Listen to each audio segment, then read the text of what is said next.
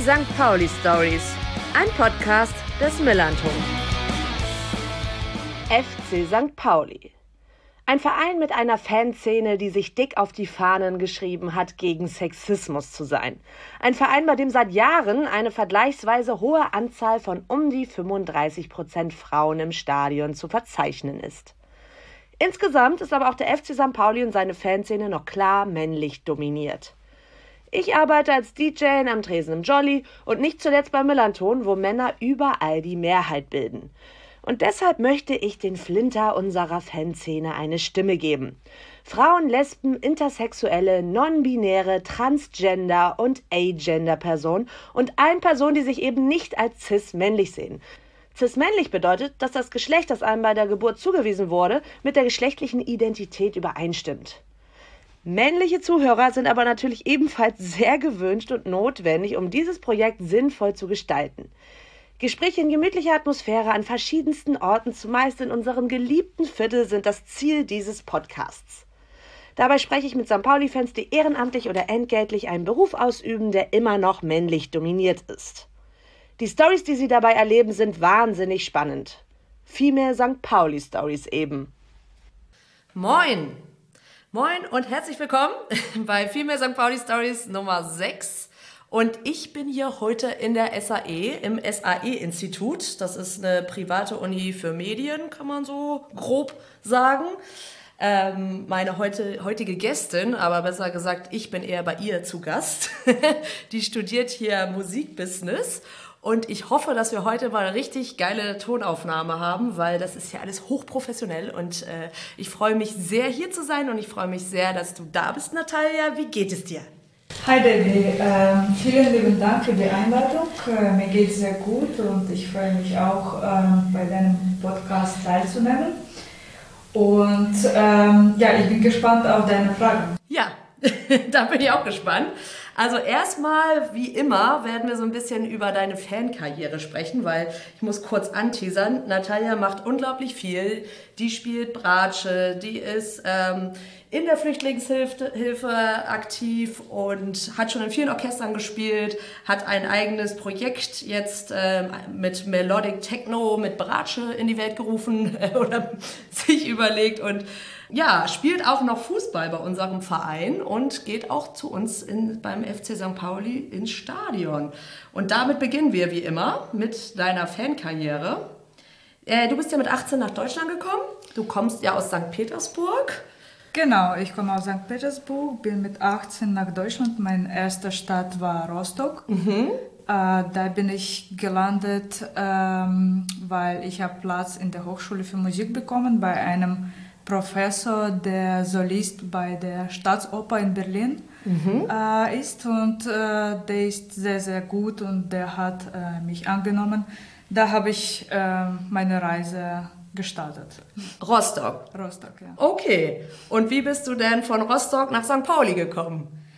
Äh, ja, dann war die Geschichte folgendes, dass äh, ich habe einen Jungen kennengelernt und das ist mein Ex-Freund. Und der ist ein ähm, Aktivist aus Moskau mhm. und äh, aus politischen Gründen, der musste nach Deutschland fliehen und äh, St. Pauli hat ihn sehr, sehr gut angenommen. Und dann, ähm, der hat mir Tür zu St. Pauli geöffnet, also der hat mir die St. Pauli-Welt äh, gezeigt und... Ähm, ein Glück, ein ja. Glück, wir freuen uns. Ja, sehr gut. Äh, und weißt du denn noch, äh, wann du so das erste Mal im Stadion warst, was dein erstes Spiel war? Ja, äh, das war im 2012. Mein erstes Spiel, natürlich kann ich nicht mehr erinnern, aber ja, ähm, ja nur halt die gefühlmäßig. Sehr gut. ähm, und bist du auch schon auswärts gefahren jetzt so? Ähm? ich bin noch nie auswärts eigentlich gefahren. Das habe ich noch vor. Genau. Ja. Das wird bestimmt passieren. Du bist ja auch beim Fanclub Dörtebecker. Vielleicht können wir ja da bald oder du bald mit denen ja nochmal auswärts fahren. Kann man ja nochmal ja, sehen. Ja, es kann auf jeden Fall passieren. Genau. Und hast du denn irgendwie so ein richtig tolles Erlebnis mit St. Pauli, was du so in Erinnerung hast? Äh, ja, ich habe auf jeden Fall jetzt letztens eine tolle Erinnerung. Ähm, äh, die, das war die Saisoneröffnung und mhm. äh, ich war am Stadion Das war Spiel gegen ähm, äh, Nürnberg mhm. und die Saisoneröffnungsstimmung war einfach fantastisch. Also ich könnte bisher immer schwierig die Karten bekommen und somit halt jetzt äh, bin ein bisschen öfters im Stadion. Ja, und diese, diese City mhm. finde ich super. Also die, allgemein die Stimmung äh, ist äh, wahnsinnig und unvergleichbar. Das hört man doch gerne. Und damit hätten wir auch geklärt, was du so an unserer Fanszene liebst. ähm, was magst du denn nicht so an unserer Fanszene? Hast du da irgendwas? Ähm, ich würde sagen, es gibt keine konkrete Falle, was ich nicht äh, mag. Ähm, ich weiß ein bisschen und sehe, dass die Toleranz zu ähm, unterschiedlichen Projekten zeigen, ähm, noch mehr öffentliche und präsenter, sowie Unterstützung bei Juventa oder mhm. äh, Sea-Watch. Das ja. wäre schön. Gibt es ja schon immer so ein bisschen was, aber da ist auf jeden Fall auch noch Luft nach oben. Und genau, du hast gerade schon erzählt, dass du beim Fanclub Dörtebecker bist. Da war ja letztes Mal war ja Arlene hier, die ist da ja auch. Und ähm, wie bist du denn dazu gekommen? Genau, die haben mich vorgeschlagen und äh, dann hat es geklappt. Also die haben abgestimmt und dann ich wurde angenommen. Verständlicherweise. das freut mich auch. äh, du spielst auch Fußball immer noch. Und da gibt es dann wahrscheinlich auch so ein bisschen Überschneidung. Also spielst du auch mit den Frauen von Dörtebecker zusammen genau. Fußball? Genau. Ähm, es ist mehrere Frauen von Dörtebecker sind auch in äh, meinem Team. Das ist Ü35. Mhm. Alte Schachteln mhm. nennen wir uns. Ganz alte Schachteln. Ü35. Mhm. Ja, und ähm, da spielen wir auch noch zusammen. Wir spielen auch, äh, wir haben bei Antira gespielt, aber mhm. äh, es ist halt nur Dirties. Aber wir sind auch zusammen in St. Pauli-Team. Okay, und seit wann spielst du Fußball? Ich habe eigentlich äh, bei St. Pauli angefangen, als ich nach Deutschland umgezogen bin. Äh, das war vielleicht Jahr 2013, 14. Mhm. Da habe ich bei zweiten Frauen noch angefangen und ähm, nicht so ganz lange gespielt. Dann bin ich umgezogen aus Hamburg. Ich war weg ähm, sechs Jahre, mhm. sechs, sieben Jahre war ich weg. Und jetzt bin ich wieder seit September da und ja, sofort bin wieder angeklopft, äh, eingestiegen und seit ungefähr Oktober spiele ich mit. I'm back, sehr gut. Welche Position? Am besten wäre ich, am liebsten äh, werde ich gerne im Tor immer stehen. Also okay. Also ich, ich liebe die Sachen fangen, also das ist, äh, glaube ich, ein bisschen Gabe von mir. Mhm. Und äh, ähm, aber wir suchen jetzt nach meiner richtigen Position im Feld und ganz genau, was ich weiß, äh, im Mittelfeld fühle ich mich nicht so ganz wohl. Okay. Also eher defensiv wahrscheinlich, wenn du im Tor oder muss vielleicht auch doch was Offensiveres? Ist noch ganz offen, oder wie? Es ist noch offen. Es okay. Sind wir gespannt. Geklärt, ja. Wie oft trainiert ihr denn? Äh, wir trainieren einmal pro Woche. Mhm. Ja, wir sind halt alte Schachtel. Ja. Und äh, äh, dürfen nicht äh, uns sehr stark anstrengen. Ja, völlig verständlich. Und auch dann aber hier äh, direkt, äh, wir sind ja hier gerade im Bunker, direkt nebenan auf den ähm, Kunstrasenplätzen. Ja, genau. Wir sind direkt da mhm. Äh, auf den Plätzen, immer unterschiedlich. Okay, und dann habt ihr aber auch Spiele oder ist das zu aufregend? Wir haben doch Spiele. Äh, jetzt habe ich äh, Kalender angeschaut und wir haben eigentlich schon im, September vier Spiele am Start. Mhm. Es ist äh, auch unterschiedlich, also wir spielen manchmal zwei Spiele im Monat, aber es ist natürlich läuft normalerweise jede Woche. Okay. Am Wochenende. Ah ja, immer am Wochenende. Ja, Wenn die Saison ja, läuft, ja.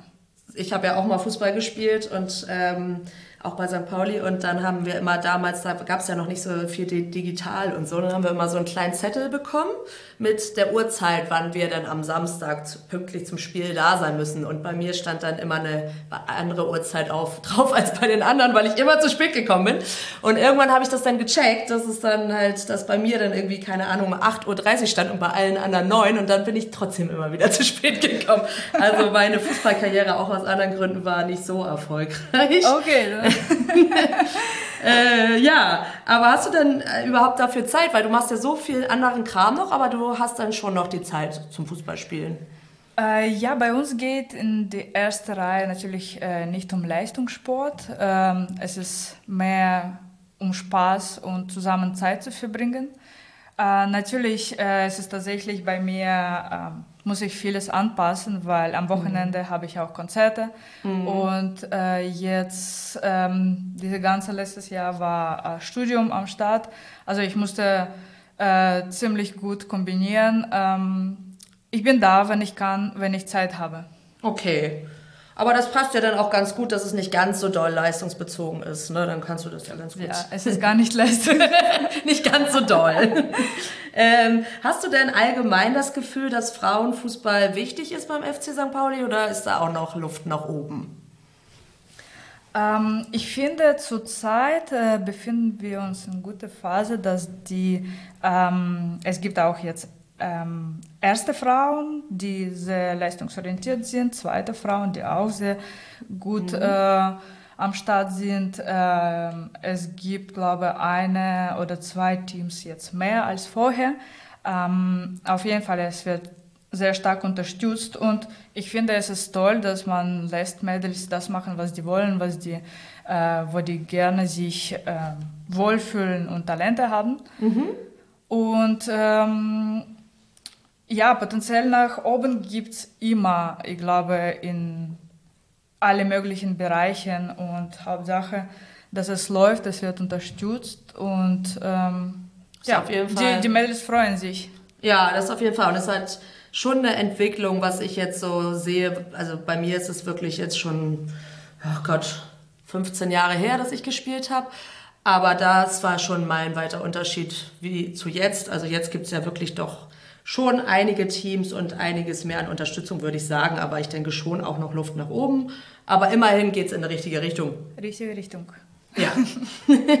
so, und jetzt müssen wir aber auch nochmal auf deine Musikkarriere, die ja noch lange nicht vorbei ist und die ja gerade so ein bisschen steil geht, würde ich mal sagen, oder schon sehr lange steil geht, sprechen ich finde das ja auch ganz schön, dass heute mal so ein bisschen anderes Thema ist, weil du hast ja dann schon so eine Karriere, die nicht so St. Pauli typisch ist, würde ich jetzt mal sagen. Es gibt jetzt, glaube ich, gibt es bestimmt auch noch einige andere, aber ich kenne nicht so viele andere, die so eher aus dem klassischen Musikbereich kommen. Und ähm, du hast ja die Hochschule für Musik abgeschlossen, ne? Und wo, genau. wo hast du da studiert? Genau, ich habe angefangen im Rostock. Mhm. Ähm, dann bin ich, ähm, ich habe dann ein bisschen Pause gemacht und dann wieder angefangen in Bremen mhm. ähm, bei einer niederländischen ähm, Professorin, also sie, ist, sie hat niederländische Herkunft. Ähm, das ist eine Frau. Mhm, sehr gut. genau, und das war eine sehr, sehr schöne Erfahrung. Da habe ich äh, meinen Abschluss gemacht äh, in Bremen, äh, Hochschule für Musik. Ah ja, in Bremen. Und ähm, du spielst ja Bratsche. Genau. Das ist ja Viola, kann man dazu auch sagen. Ne? Also genau, nicht, nicht die Violine, sondern die Viola.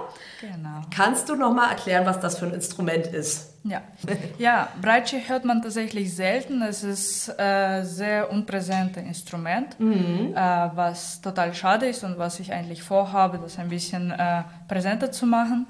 Und zwar Unterschied liegt... Ähm, das Violin, Geige, äh, die ist körperlich kleiner ist, mhm. die hat auch ähm, Stimmung, also die ähm, Seiten sind, liegen höher, ähm, die sind höher gestimmt und die Breite hat eine zwischen äh, Geige und Cello ähm, liegende Seiten, also liegende Stimmen. Mhm. Und äh, das macht äh, für die Breite schön, weil die hat eine menschliche Stimme, die ist ein bisschen tiefer, die quietscht nicht und kommt oh. natürlicher an. Und ähm, deswegen viele eigentlich lieben Breitsche, aber viele kennen überhaupt nicht die Breitsche.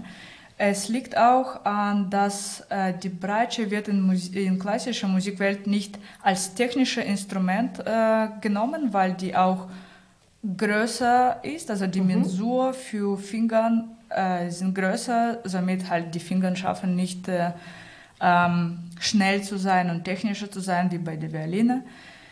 Und ähm, das hat auch eine Rolle im Orchester, die begleitend ist. Also das ist eine Basssektion äh, und äh, deswegen man kennt mehr erste Geige, zweite Geige, mhm. dann kommt Bratsche dazwischen, eigentlich wir sind direkt in der Mitte und dann äh, rechts von Dirigent äh, äh, befinden sich Cellos. Ähm, genau, deswegen kennt man halt nicht und die Bratsche wurde erst äh, so im 20. Jahrhundert ähm, erstmal die Solostücken wurden angefangen zu, ähm, von Komponisten zu befassen. Auch dann, es wurde technischer, die Leute haben äh, sich entwickelt und äh, angefangen technischer zu spielen und haben dann die, die Bratsche ähm, allgemein auf die Bühne präsenter gemacht.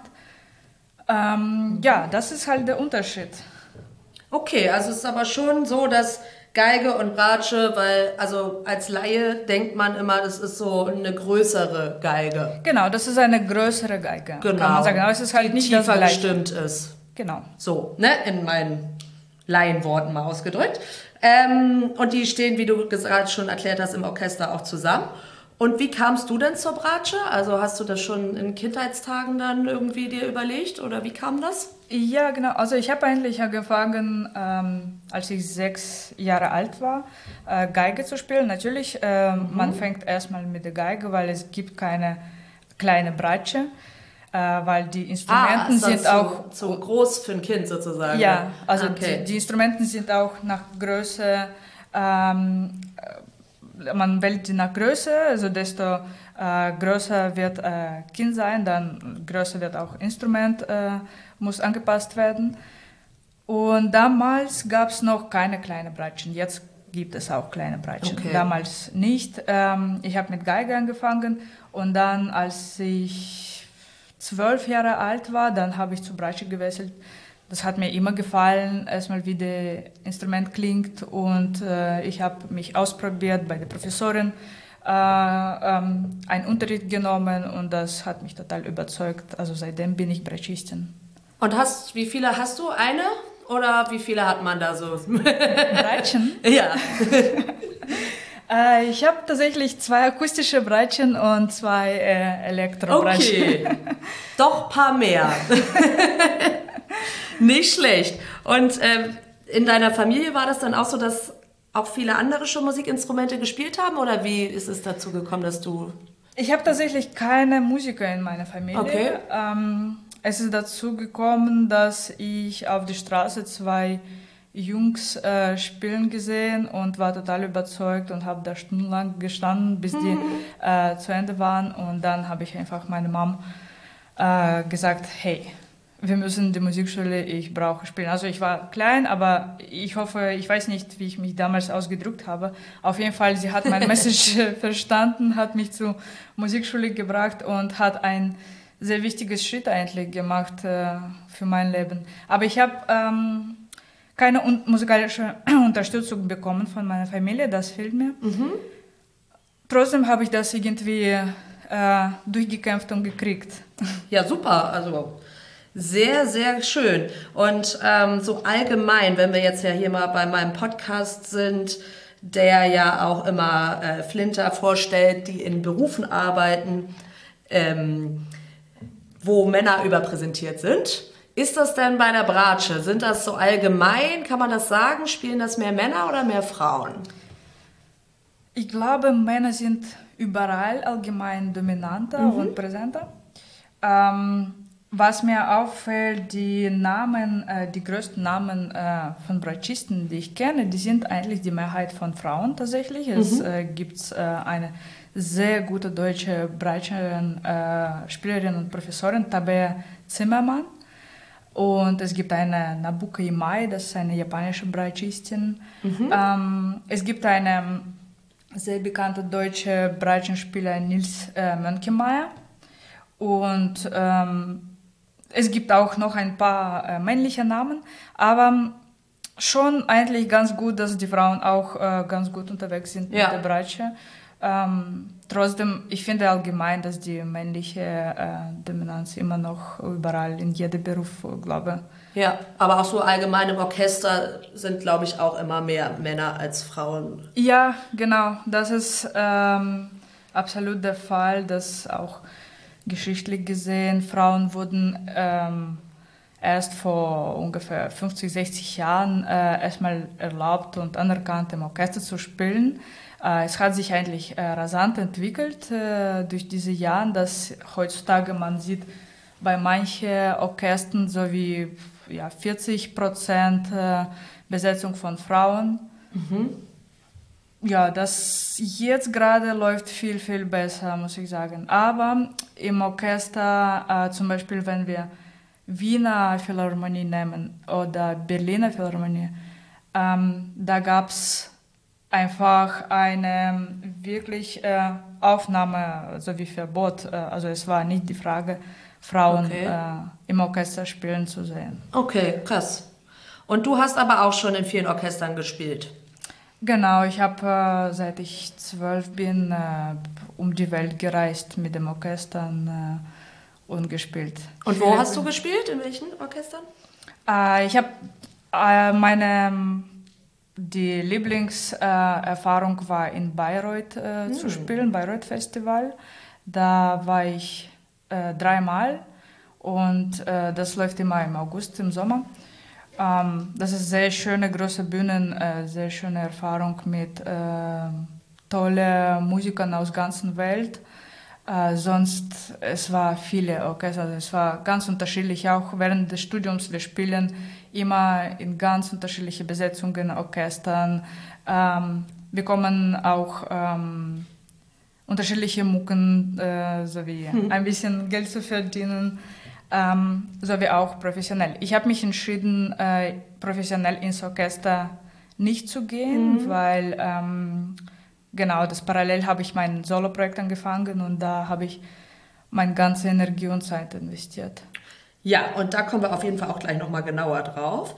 Ähm, aber noch mal kurz zum Orchester. Ähm, wie kann man sich das denn vorstellen, wenn du sagst, das sind immer völlig fremde Personen, die dann zusammen spielen? Aber das muss doch, wie, wie probt man denn da? Weil, wie geht das denn, wenn man sich gar nicht kennt?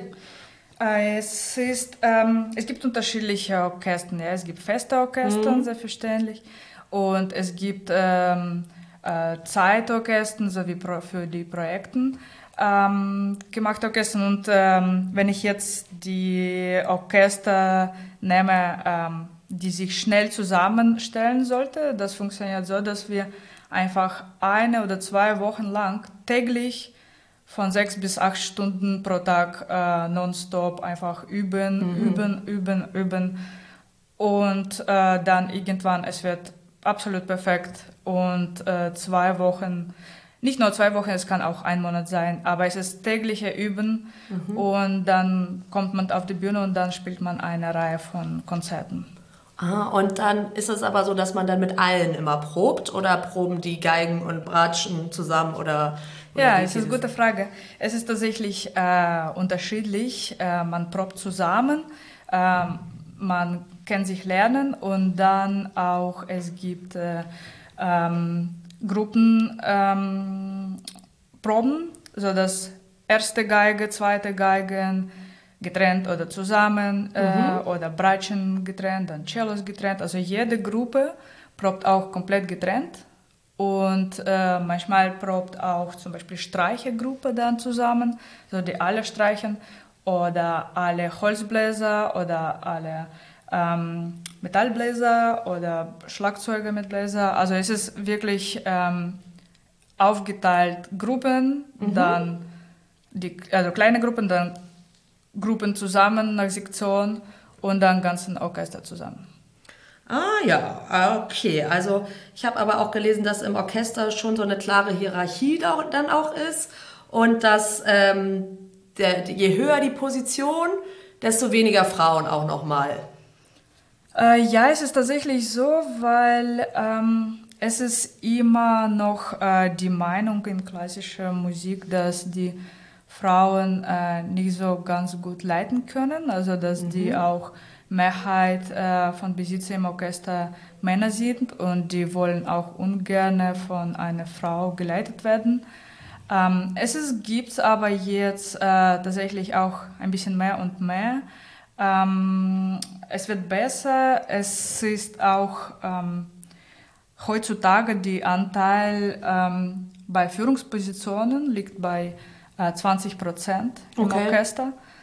Äh, es ist nicht viel, aber es ist schon was. Auf jeden Fall, ja, es, es tut sich noch, was. Ja, es tut sich was. Ähm, es ist auch, ähm, ja, hoffe, es wird sich was verbessern. Ja. Und ähm, hörst du denn auch privat viel klassische Musik oder ist das wirklich eher so nur dein Beruf sozusagen? Ähm, als ich klassische Musik studiert habe, natürlich, ich musste täglich im Orchester spielen mhm. und oft selbstverständlich auch äh, Stücke hören, damit ich die auch äh, zu Hause lerne ähm, und mich vorbereite. Jetzt höre ich die weniger. Ich habe eine ein bisschen äh, Ausruhepause, weil es war echt intensive 20 Jahre äh, oder mehr äh, klassische Musik. Mhm. Jetzt aber lerne ich sehr, sehr, sehr viel elektronische Musik kennen und brauche das äh, einfach täglich zu hören, um ähm, ähm, meine Kenntnisse zu verbreiten. Und aber ich mische sehr gerne klassische Musik. Also ich höre immer noch parallel klassische Musik und immer, wenn mir was Neues oder Altes auffällt, was ich remixen kann, äh, das schreibe ich mir immer auf. Ja, sehr gut. Und das, aber ich, ich finde das halt total spannend, weil du ja auch schon lange dann halt bei uns auch in der Fanszene bist und äh, in einem linken Umfeld, würde ich jetzt mal sagen, und Punkrock-Umfeld. Und dann stelle ich mir so vor, wie du dann halt die Woche über immer klassische Musik und dann bist du am Wochenende auf einem Punkrock-Konzert. Was macht das mit dir? ja, tatsächlich. Es war auch so, dass ähm, als ich noch äh, vor sieben Jahren in Hamburg gewohnt habe, ich war äh, noch am Studieren, also klassische Musik studieren. Und da habe ich die ganze Punkrock-Szene kennengelernt und davon mhm. natürlich Jesuskind. Ja. Und äh, öfters bei den, deren Konzerten gewesen oder öfters damals in Skorbut gewesen. Ja. Und äh, ja, es ist komplett natürlich unterschiedliche Welten und ähm, ja, ich habe das halt in meinem Kopf irgendwie kombiniert auf einmal. Ich kam klar damit, also es hat mich nirgendwie erschrocken oder vielleicht bin ich einfach ein bisschen rebellisch, äh, ja, rebellische sehr Person. Deswegen ja, hat mich auch einigermaßen inspiriert.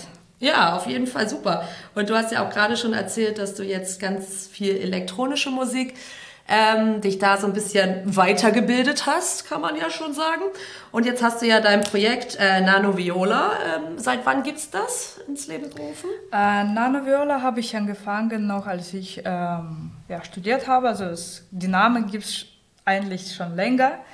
Ähm, nur halt die Musikgenres haben sich rasant gewechselt. Als ich angefangen habe, habe ich nur noch gelernt, angefangen zu experimentieren was überhaupt äh, äh, Musikproduction angeht. Äh, ich arbeite mit dem Software Ableton und da einfach unterschiedliche Knöpfe gedrückt und dann äh, Klang rausgeholt und war happy.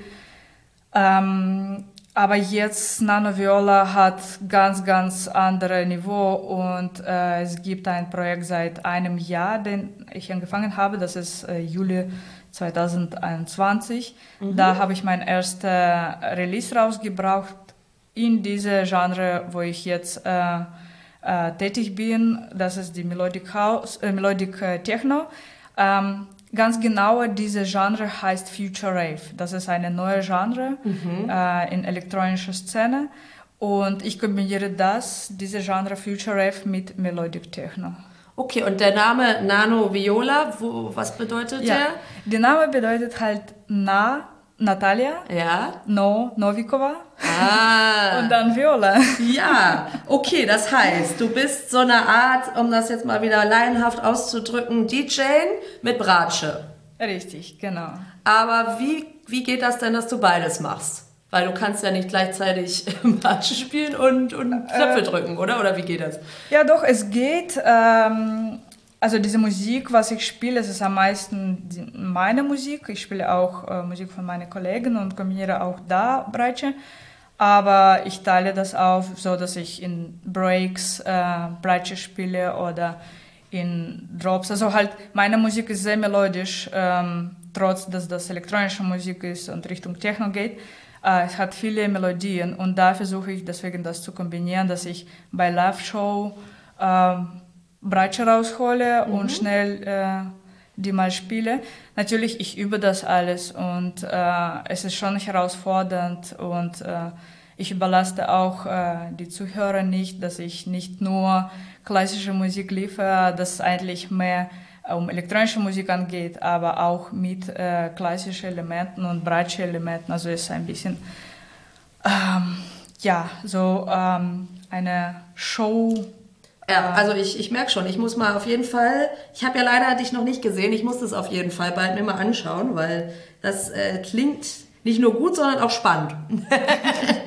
ähm, das hoffe ich. Ja, genau. Glaubst du denn auch, dass du Menschen, die sich vielleicht nicht für Klassik interessieren, wie ich jetzt unbedingt, so im Allgemeinen, dass du solche Menschen vielleicht auch dazu bringst, durch das Projekt eher an Klassik-Interesse äh, Interesse zu finden oder was ja, das, das will ich hoffen. Also das ist natürlich äh, mein Plan, ähm, klassische Musik mehr präsenter zu machen und auch vor allem Bratsche äh, bekannter zu machen. Deswegen auch äh, diese Instrumente in meinen Namen zu hören. Und äh, ich versuche immer bei jedem Interview und äh, Pressrelease immer ganz deutlich sagen, dass es ist nicht Violine, es ist Bratsche. Mhm. Ähm, deswegen ja, will ich hoffen, dass ich mehr äh, Leute anziehen kann zu klassischer Musik oder zu einer Hybrid mindestens. Ja, ja, also ich denke doch. Und ich habe jetzt auch auf deiner Instagram-Seite gesehen, dass du da ja auch Vocals mit drin hast. Also es ist ja nicht nur Bratsche und elektronische Musik. Sind das deine, ist das deine Stimme oder ist es es ist nicht meine Stimme, äh, bis jetzt nicht. Was kommt da noch? Ähm, mindestens nicht, äh, wenn es Singen angeht.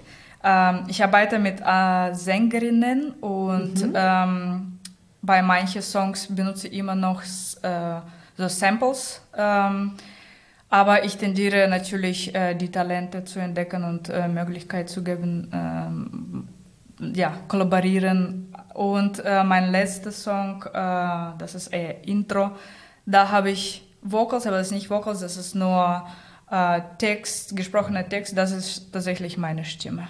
Ah ja, nicht schlecht. Und was ich auf deiner Instagram-Seite auch sehr bewundert habe, waren die wirklich aufwendig produzierten Videos. Äh, wer macht die? Äh, ja, ich suche nach äh, Leuten, die Content kreieren können, weil heutzutage ist visuelle Content das A und O, also mhm. die ähm, so, dass ich Musikindustrie studiere, Musikbusiness studiere und äh, ich verstehe ganz gut äh, heute, dass eigentlich Musik es ist nur 30 Prozent äh, Erfahrung und 70 Prozent liegt an Marketing. Mhm. Äh, hört sich schrecklich an, äh, mhm. mag ich das überhaupt nicht. Das heißt, dass komplett ähm, die Musiker, die extrem talentiert sind, äh, haben keine Chance überhaupt äh, zu überleben oder ja. Projekt durchzuführen, nur durch äh, diese Regeln, die äh, ja, entstehen. Somit, weil ich investiere sehr viel Zeit und Energie in meinem Projekt und ich möchte sehr gerne sichtbar sein. Dafür ähm, gehe ich diese Regeln an und versuche Marketing äh, sehr gut zu gestalten. Somit braucht man visuelle Content in einem hochwertigen Format zu liefern. Ja, also schaut euch auf jeden Fall mal die Instagram-Seite an von Nado Viola. es ist äh, sehr, sehr schöne und interessante Videos und man kann dann auch gleich mal einen Eindruck gewinnen von dieser Musikrichtung. Ähm, ja, und dann ist ja Folgendes passiert. Du bist jetzt in den Trance-Charts. ja. Herzlichen Glückwunsch. Danke, Was ist das für ein Gefühl? Es ist ein schönes Gefühl, dass dieser Track äh, ist eigentlich betrifft nicht so ganz meine Genre. Es war eine Kollaboration, äh, Psy-Trance zu mhm. machen. Mhm. Ähm, ja, ich war nach dem Release ganzen Monat in Top äh, 10 und dann plötzlich äh, bin zu erster Platz gelandet. Geil, herzlichen Glückwunsch. Danke sehr. Und jetzt wollen wir doch alle auch mal wissen, wo wir das Ganze uns dann mal angucken können. Wo sind die nächsten Auftritte? Ähm, ja, genau, mit Auftritten mache ich jetzt, äh, fange ich an. Und zwar, ich wurde eingeladen bei äh, CSD ähm, am 6. August äh, bei der Mainstage sofort zu spielen. Mhm. Ähm, das wird um 12 Uhr nachts passieren. Ich werde die Open äh, ähm, Party, Afterparty eröffnen. Aftershow, ja. Ja, genau. Und äh, da kann man mich sehen. Super. Hat, also das heißt, ist es dein erster Auftritt dann so richtig? Es ist nicht so ganz erster, aber es ist ein erster großer Auftritt auf okay. jeden Fall. ja. ja. Das Blöde ist ja so ein bisschen, dass am 6.8. ja auch die Veranstaltung ist, die du seit sehr langer Zeit organisierst, nämlich das Konzert äh, See No Difference. Das stimmt. Aber wie kriegst du das jetzt hin, wenn du dann auch noch beim CSD auftreten musst? Ja, Konzert fängt an äh, um 19 Uhr und ähm, dann die Bands werden bis ungefähr äh, halb elf, elf äh, spielen dann fängt äh, Aftershow-Party. Und äh, aber nach äh, dem äh, äh, alle Bands gespielt haben, bin ich dann weg. Muss ich zu meiner Aftershow-Party. Vielleicht kommst du ja dann nochmal wieder.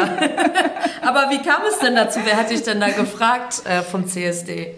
Ähm, es gibt wunderbar bei Teilstraße, die, die, Bar, ja. die organisieren ja. eigentlich äh, die ganze Parade äh, am 6. August CSD und äh, 13 äh, Veranstaltungen. Und ähm, die haben mich tatsächlich im Instagram gefunden und mich dort eingeladen. Die haben meine Song gehört, ähm, die ich allerletztens gemacht habe und dass es geht um ähm, ich spreche gegen jegliche Diskriminierungen und Toleranz für alle, also gegen Sexismus, gegen Rassismus, gegen Homophobie. Sehr gut. Und die wollten das gerne, äh, dass ich das auch spiele. Macht Sinn, würde ich sagen. Ja. Sehr gut. Und äh, was sind denn so deine Ziele noch mit Nano Viola? Welche, was passiert so in der Zukunft noch? Die Ziele natürlich, äh, mehr Konzerte zu spielen und auch mit meiner Musik die ähm, richtige Werte zu vermitteln. Das ist mein allererstes Spiel, dass ich äh, mich au ausdrücken kann und äh, durch die Musik auch ähm, die Liebe und äh, gute Werte und Emotionen äh, anliefern kann. Ähm, ja, ich freue mich, dass ich ähm, diesen Beruf habe und dass ich positiv wirken darf. Äh, natürlich, ähm, mein Ziel ist halt die äh, keine Bullshit liefern, ja. äh, sondern äh, tatsächlich äh, versuchen, was zu bewegen mit meiner Musik. Und äh, ich hoffe, es klappt. Es ist halt sehr ungewöhnlich, Elektronik, Klassik, äh, ich irgendwie die super Szene Idee. ist nicht dazu passen, das ist kein Punkrock, ja. Die ja, aber muss ja auch nicht, ne? Also man kann ja auch offen sein. Und ich finde es halt echt gerade total schön, wie du es ausgedrückt hast, dass du was bewegen möchtest mit deiner Musik. Und ähm, du machst ja auch wirklich sehr viel äh, im Bereich der Flüchtlingshilfe sozusagen, ähm, engagierst dich auch viel. Und ähm, jetzt äh, müssen wir leider noch mal ein bisschen über den Ukraine-Krieg sprechen. Und das Konzert, was wir eben schon mal angesprochen haben, hast du dir ja auch überlegt, weil der Ukraine-Krieg ausgebrochen war, hier viele Geflüchtete ankamen und du auch schon viel gemacht hast, aber du auch gedacht hast, ich möchte auch noch mal Menschen aus der Ukraine auf die Bühne bringen und für die auch Geld sammeln. Das war so die Intention. Genau, das war die Idee, dass ich ähm, Geld dann ähm, von den Einnahmen äh, an Taxi for Solidarity spenden kann. Äh, wir beleuchten aber auch äh, Juventa äh, und äh, möchten, dass ähm, mehr Menschen äh, über diesen Fall erfahren. Mhm. Und ähm, das was, sind ähm, Angeklagte, die im Mittelmeer äh, Flüchtete gerettet haben und deswegen jetzt vor Gericht stehen. Richtig, die äh, angeklagten Kapitänen. Ähm, wir werden auch ähm, Darius aus Hamburg und Hendrik aus Bremen auf die Bühne ähm, einladen. Und ähm, sowie auch äh, wichtig halt die finanziell äh, Leute, die jetzt direkt in, in die Ukraine reinfahren, ähm, finanziell unterstützen. Natürlich da äh, hinten spricht meine äh, Herkunft äh, größtenteils. Es ist nicht so, dass ich sehe, dass es nur da die Hilfe benötigt wird. Ich sehe, dass es allgemein gibt sehr viele Baustellen und Probleme. Ähm, aber meine Herkunft gerade halt, ähm, ja, ich bin am Leiden und es ist äh, schmerzhaft für mich. Mhm. Ähm, deswegen ich möchte sehr gerne einen Teil, wo ich irgendwie helfen kann, helfen. Ähm, ja, deswegen, ja. das ist die Idee. Und Taxi for Solidarity, äh, genau, hast du eben schon mal so ein bisschen angedeutet, das sind ja auch ähm, GenossInnen von uns, die halt an die Grenze fahren und auch äh, teilweise in die Ukraine rein, Menschen dort wieder mitnehmen und aber auch Güter dorthin bringen, Hilfsgüter. Und die sind, leisten eine ganz, ganz tolle Arbeit und die brauchen auf jeden Fall auch Unterstützung. Ähm, genau, am 24. Februar hat Putin die Ukraine angegriffen. Was hast du denn an diesem Tag gefühlt? Wie war das für dich? Ja, das war ein sehr schlechter Tag. Ähm, es war vorgesehen, wir haben das ähm, erwartet, ähm, schon eigentlich seit Anfang des Monats. Äh, und ähm, das war sehr große Unruhe schon vorher. Ähm, ich muss sagen, der Tag war natürlich eine große Katastrophe, aber nicht nur der äh, 24. Das, äh, alle Tage danach und bis jetzt. Also das, was gerade läuft, das ist eine große Katastrophe. Es ist täglich äh, passiert Riesenunglück, äh, Menschen leiden, sterben und ähm, Putin hört nicht auf. Mhm. Du bist ja in St. Peter, Petersburg geboren. Äh, wie fühlt es sich für dich an, dass sich dieses Land, wo du aufgewachsen bist, dass sich das so entwickelt hat? Äh, ja, es ist mir total ähm, halt schade, äh, weil an sich selbst Russland ist sehr schön, finde ich. Auch der Stadt, woher ich komme, mhm. liebe den. Es äh, hat wahnsinnige Architektur, Atmosphäre, äh, kulturellen Hintergrund. Ähm, leider muss ich sagen, ähm, ich habe schon das vorgesehen, deswegen bin ich eigentlich von dort weg, weil es, äh, ich bin weg, um mich selbst äh, entwickeln zu können. Und das habe ich nie gesehen in dem Land, wo äh, Korruption einfach mhm. so stark ist und dass die Menschenrechte äh, sind äh, komplett äh, niedergezogen und ähm, man hat kein Wort zu sagen. Das war schon damals, als Putin angefangen hat. Es war eigentlich, Russland hat keine äh, coole Geschichte hinter sich. Also ähm, ja, leider schönes Land, aber ähm, kein guter ähm, politischer Zustand da. Mhm. Bist du dann irgendwann nochmal wieder zurück nach Russland, äh, seit du hier bist? Ja, ich habe äh, immer wieder meine Eltern dort besucht. Mhm. Äh, so, ja, einmal pro Jahr war ich schon immer da, manchmal zweimal pro Jahr. Genau. Also das heißt, du hast noch Verwandte und Freunde in Russland? Ja, ich habe Verwandte und Freunde, ja, klar. Okay. Man, meine ganze Familie eigentlich wohnt dort. Okay, aber ihr habt, könnt jetzt Kontakt halten oder ist das irgendwie schwieriger geworden? Ja, es ist halt, geht über Telegram, WhatsApp. Mhm. Ja. Okay, und ähm, dann hast du ja auch schon eben gesagt, du hast es irgendwie kommen sehen und du hattest dann irgendwie das Gefühl, auf jeden Fall was machen zu müssen. Also nicht einfach nur zugucken und äh, nichts tun, sondern du wolltest ja auch den Geflüchteten dann unbedingt helfen. Ähm, wie, also wie hilfst du an, also bei uns, ich habe ja auch bei Apartments for Solidarity was ja äh, mit Taxi for Solidarity zusammenarbeitet, geholfen. Und das ging darum, den Geflüchteten Wohnraum zu verschaffen. Und da war Natalia ganz doll Gold wert. Warum? Weil sie ja Russisch spricht. ja. Das heißt, hast du viel übersetzt in der Zeit jetzt? Ja, extrem viel.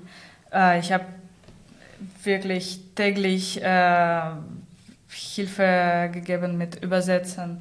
Wir haben auch ähm, mit Taxi for Solidarity, das war ein Teil, ähm, wir haben Teil des Projektes äh, von St. Pauli wurde organisiert. Wir haben zwei Busse von Menschen aus Ukraine geholt und ähm, das war super viele ähm, unterschiedliche Alten, ähm, auch Englischkenntnisse mhm. und manche könnten gar keine äh, andere Sprache aus, ja, äh, viele auch. Russisch und Ukrainisch. Und ähm, Deswegen, es war natürlich sehr, sehr hilfreich. Die haben sich auch äh, vertrauter gefühlt, wohler gefühlt. Die können sich ausdrücken, auch was äh, emotionelle Seite angeht. Die haben nach die ganze administrative Teil dann auch seine Emotionen gelassen und konnten sprechen. Und äh, ja, es war sehr intensive Tage, äh, Wochen. Äh, natürlich bin ich immer noch dabei. Ich helfe bei äh, jede Anfrage. Äh, wir haben eine Riesengruppe von äh, die, alle Leute, die hierher gekommen sind. Mhm. Äh, da kommen immer Anfragen, wie, was, warum und so weiter. Ähm, Auch beim Anmelden hast du geholfen, ne? Ja, also unterschiedlich, absolut unterschiedliche Bereiche. Da natürlich bin ich immer dabei. Es hat sich auch eine Riesengruppe an Volonteuren gebaut, auch äh, in meinem Kreis von äh, russischsprachigen Bekannten. Mhm. Ähm, jeder hilft, wie er kann, auf jeden Fall. Ja, und ist dann Russisch und Ukrainisch ähm, dieselbe Sprache oder ist das wie, wie so ein Dialekt praktisch? Es ist kein Dialekt, es ist tatsächlich unterschiedliche Sprache. Mhm. Es ist, äh, äh, gehört zu äh, slawischer Gruppe, aber es ist unterschiedliche Sprache und ähm, man hört es sofort, mhm. äh, wenn man spricht. Äh, und ähm, ich kann leider Ukrainisch nicht, aber am meisten Ukrainer können Russisch. Ah, okay. Und zwar, ähm, also fast, ich würde sagen alle. Ja. Es liegt daran, dass äh, Ukraine war ähm, 70 Jahre lang äh, unter der Sowjetunion äh, damals besetzt und äh, da wurde nur russische Sprache mhm. gesprochen in Schulen und Unis äh, täglich und deswegen haben Menschen halt auf russische Sprache umgestiegen und auch jetzt die neue Generation gibt es immer in den Schulen äh, russische Sprache. Ähm, ja, somit halt äh, manche von meinen Bekannten lernen jetzt langsam ukrainische ah, Sprache. Okay. Wir verstehen ukrainische Sprache, wir können Kontext komplett verstehen und aber sprechen nicht. Mhm. Also. Ah ja, interessant. Ich dachte tatsächlich, dass es so ähnlich ist, dass man es einfach auch als Russin sprechen kann, aber das ist schon, schon eine ganz andere Sprache. Also ganz andere Sprache, wie ja. Deutsch und äh, Niederländisch. Ja, okay. Also ähnlich, aber äh, man kann sich einfach verstehen.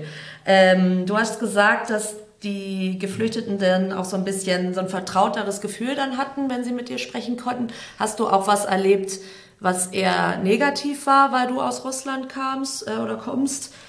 Ähm, ähm, habe kein einziges Mal das erlebt. Mhm. Ähm, hat auch keiner von meinen Bekannten das erlebt. Mhm. Ähm, wir sind total ähm, tolerant und äh, Hauptsache, wie gesagt, äh, wir geben so viel Hilfe, was wir äh, geben können. Da gibt es keine Negativität. Das ist ja schon mal schön. Also hast du auch so jetzt in der Zeit keine blöden Sprüche oder so bekommen jetzt? Äh, nee, habe ich nicht. Okay. ich nicht. Na, ein Glück. Ähm, ja, also die Solidarität am Anfang zu, zu Beginn des Krieges war ja ganz schön hoch und viele haben ja auch viele Geflüchteten aufgenommen und viele Wohnungen angeboten und so weiter. Jetzt, wie ist es jetzt? Ähm, ja, wie ist es jetzt? Die Solidarität natürlich ist noch da. Ähm, man kann sagen, das ist menschliche Seite, dass die Menschen äh, irgendwann auch müde sind oder mhm. Drang gewöhnt äh, äh, sind äh, zu, zu Sachen. Ähm, deswegen wahrscheinlich diesbezüglich gibt es weniger Angebot, aber ich glaube, es gibt auch äh, viele neue Projekte am Start. Also es halt sich entwickelt gut. Es ist früher war äh, sehr spontan, äh, sehr chaotisch, so dass man mhm. die einfach erste Not äh, gesucht hat. Genau, äh, so Feuerwehrmäßig haben wir das immer genannt. Eine Hauptsache schnell irgendwas machen, aber ja, besser genau. nachhaltig vielleicht. Ne? Ja, und jetzt ist es ist mehr nachhaltiger im Sinne, dass es gibt Projekte, die tatsächlich sich aufbauen, so wie ähm, äh, ich habe letztens gehört, glaube in Eppendorf wurde ein Haus gebaut, die tatsächlich komplett an, an ja, Geflüchteten halt äh, ähm, angeboten wurde. Und mhm. das ist sehr schön. Äh, ich kann tatsächlich ein bisschen eine Kritik äußern, ähm, dass es mehr politische Seite, ähm, Kritik an Politik, so dass ähm, ich nicht so ganz schön finde, äh, auch die Geflüchteten äh, auf unterschiedliche Kategorien aussortieren. Mhm, so vom ja. Gefühl her haben wir irgendwie äh, erste Klasse, zweite Klasse und so weiter. Also es gibt äh, sehr viele Bedürftige ähm, und ähm, wahrscheinlich ist es eine politische Auftritt und äh, ähm, ja, Spekulation, ja. Ähm, dass man halt die äh, jetzt ukrainische äh, Geflüchtete in der ersten Reihe sieht, weil ähm, ja, ich kenne viele Geflüchtete. Ich mhm. habe in einem Orchester gespielt, der komplett aus syrischen Geflüchteten mhm. entsteht, dass die syrischen Leute, die zu Fuß oder per Meer oder wie auch immer äh, fliehen müssten, und haben nur ein Instrument mitgenommen. Manche mhm. haben Instrument auf dem Weg gelassen, weil die hatten noch Kind oder noch andere Sachen in Priorität. Und das ja. war komplette Orchester mit geflüchteten Syrien. Und die Geschichten, die ich da gehört habe, die waren krass. Also es ja. gab wahnsinnig talentierte, ausgeübte, sowie Ärzte, äh, die ähm, Lehrer, Professoren und äh, die könnten gar kein Anerkennung in Deutschland ja. bekommen und mussten alles von Anfang anfangen. Also da bin ich nicht einverstanden. Ich finde das absolut unkorrekt. Da muss man echt die Balance schon halten. Auf jeden Fall. Und es ist auch schwierig gewesen, also ganz normale weiße UkrainerInnen war einfacher. Ähm, und wenn da aber dann vielleicht noch ein dunkelhäutiger ähm, Vater dabei war oder so, dann sah es halt auch schon wieder schwieriger aus. Ne? Also das äh, kam halt auch noch dazu. Ne? Es ist schon ja. ja, das auch. Äh, ich glaube, in der ersten Reihe wahrscheinlich steht, ich weiß nicht, äh, in Bezug auf äh, Hautfarbe, aber auf jeden Fall geopolitisch ist da äh, die Frage im Spiel. Ja, auf jeden Fall. Das heißt, deswegen ist es auch wirklich wichtig, dass weiter Spenden rekrutiert werden. Es ist natürlich traurig, dass wir das wieder machen müssen. ähm, oder du in dem Fall. Ich habe es schon, äh, schon angedeutet und wir haben auch schon ein bisschen drüber gesprochen. See No Difference, Samstag, 6.8. im Hafenklang. Wie kam dir denn die Idee? Ähm, die Idee kam mir ähm, folgendes vor, so dass ich ähm, an der SAE, da wo ich studiere, wo wir ähm, gerade sind, wo wir gerade sind, ähm, Abschlusssemester, ähm, also Abschlussstudiumsemester habe. Also das heißt, äh, ich werde jetzt äh, Diplome bekommen, hoffe ich. Mhm. ähm, zwar eine von Prüfungen, es ist Eventorganisation. Und zwar in einem Team, also das heißt, die alle ähm, Semestermitgliedern, mit wem ich studiere, ähm, wir alle zusammen müssen ein Event organisieren. Ah ja. Ähm, sofort fiel mir auf, dass äh, es halt muss keine irgendwie Indie-Pop, äh, Rock, äh, Hip-Hop oder noch was äh, äh, am Start sein. Also dass man kann auch noch was Gutes äh, gestalten, unterstützen, Menschen helfen. Ähm, und somit habe ich vorgeschlagen, äh, dieses Konzept. Ähm, ah. Alle haben zugestimmt, dann ja, deswegen äh, ja, wird das entstehen am 6. August. Und dann hast du das Hafenklang äh, gefragt, ob, die, ob du da an dem Tag das sozusagen genau. mieten kannst? Hafenklang hat eigentlich sofort zugesagt zu Benefizkonzert. Äh, und äh, somit bin ich äh, sehr, sehr, sehr dankbar an Thomas aus Hafenklang. Mhm. Der hat mir das zu der hat mir das ermöglicht. Und wie kamst du dann auf die Künstler? Das sind ja dann auch äh, KünstlerInnen ähm, aus der Ukraine auch teilweise? Ja. Ähm, ukrainische Künstler habe ich, Künstlerinnen habe ich kennengelernt äh, bei dem Benefizkonzert, was auch jeden Sonntag äh, in Indra Club entsteht. Das organisieren selbst äh, mhm. Äh, die Leute, die aus Ukraine sind, Geflüchtete. Ähm, und äh, die sammeln einfach Spenden, also die jede neue Künstler, Künstlerin, die flüchten, die kommen und landen nach Hamburg, ähm, die fügen sich zu dieser Familie und okay. dann treten jeden Sonntag äh, wirklich regelmäßig auf. Äh, Im Indra Club.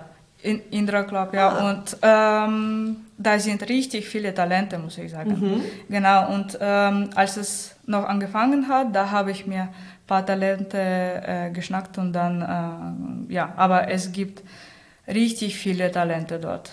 Und wer, ist, wer tritt jetzt genau auf? Ähm, es wird ähm, Olena Papadouk äh, treten, auftreten und äh, leider ähm, eine äh, Künstlerin hat heute sich positiv getestet, ah. deswegen ja, äh, kann sie nicht dabei sein, aber wir suchen gerade sehr schnell äh, auf andere ähm, äh, Künstler, Künstlerinnen und ja, bestimmt, ja, bestimmt, wir finden jemanden. Okay, und wer kommt dann sonst noch? Es kommen noch Refugees. Mhm. Ähm, das ist ein Hip-Hop-Kollektiv aus Hamburg. Äh, die sind äh, gemischt, international auch mhm. und ähm, sehr sozial und politisch engagiert und in deren Texte kann man äh, ziemlich harte, aber wahre Wörter hören. Mhm. Und ähm, das andere Band ist äh, Punkrock und das ja. ist meine alte Bekannten äh, Smalltown Riot, Smalltown Riot. Ähm, die kenne ich schon, schon seit längerem. Äh, das ist genau da die, die Zeiten, wo ich in Skabut sehr viel Zeit mhm. verbracht habe. Ähm, ja, mit Timo waren wir äh, sehr viel unterwegs und befreundet äh, sind wir immer noch. Der wird da äh, auftreten. Ja, das gut. ist ein äh, ganz unter, äh, großer Unterschied zwischen Genres, äh, von ukrainischer Pop-Rock äh, bis zu äh, über Hip-Hop und dann äh, landen wir bei Punk-Rock. Aber du trittst nicht auf?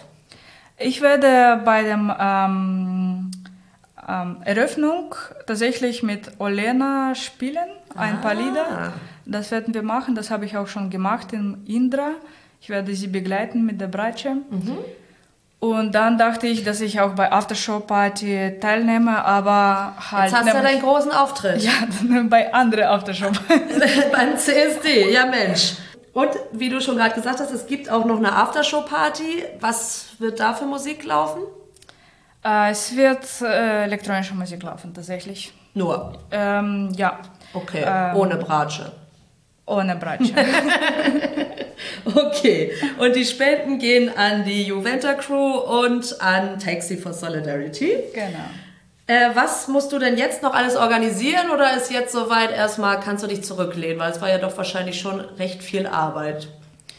Ähm, ja, wie alles betrifft, ist halt Marketing. ähm, das wird, glaube ich, nie genug. Äh, Werbung wird nie genug. Äh, deswegen es ist schön, wenn die Leute ähm, zu diesem Konzert kommen. Es war viel Arbeit, ja, wir müssen äh, natürlich vieles organisieren, von, von, äh, von Branding hier, Name bis äh, zu äh, das ganze Veranstaltung durchzuführen. Ähm, also das ist noch nicht Ende, es kommt noch Tag des Veranstaltungs. Ähm, ja, aber sonst äh, in allgemein bin ich zufrieden. Es, es kommt noch ein äh, schriftlicher Teil, was ich am Uni liefern muss äh, bezüglich ganze ähm, Businessplan heißt das. Aber sind dann von deiner Uni dann auch welche dann vor Ort und gucken sich das an und geben dann eine Note oder wie darf man sich das dann vorstellen? Genau, eigentlich es kommen äh, äh zwei, drei äh, Dozenten, mhm. ähm, die dann werden das anschauen und benoten und äh, ich also hoffe, müssen wir uns benehmen.